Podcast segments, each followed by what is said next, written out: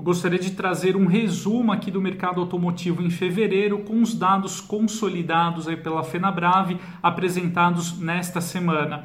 A gente notou aí algumas movimentações importantes com a Fiat Strada ultrapassando o Onix e retomando o posto aí de veículo mais vendido do Brasil por uma margem aí em torno de 800 carros, mais no segmento de SUVs também algumas movimentações ali relevantes. Né? O Hyundai Creta tomou a dianteira como SUV mais vendido aqui no Brasil em fevereiro, deixando ali o Tracker então para quarta posição dentro uh, quando a gente analisa apenas os SUVs, né?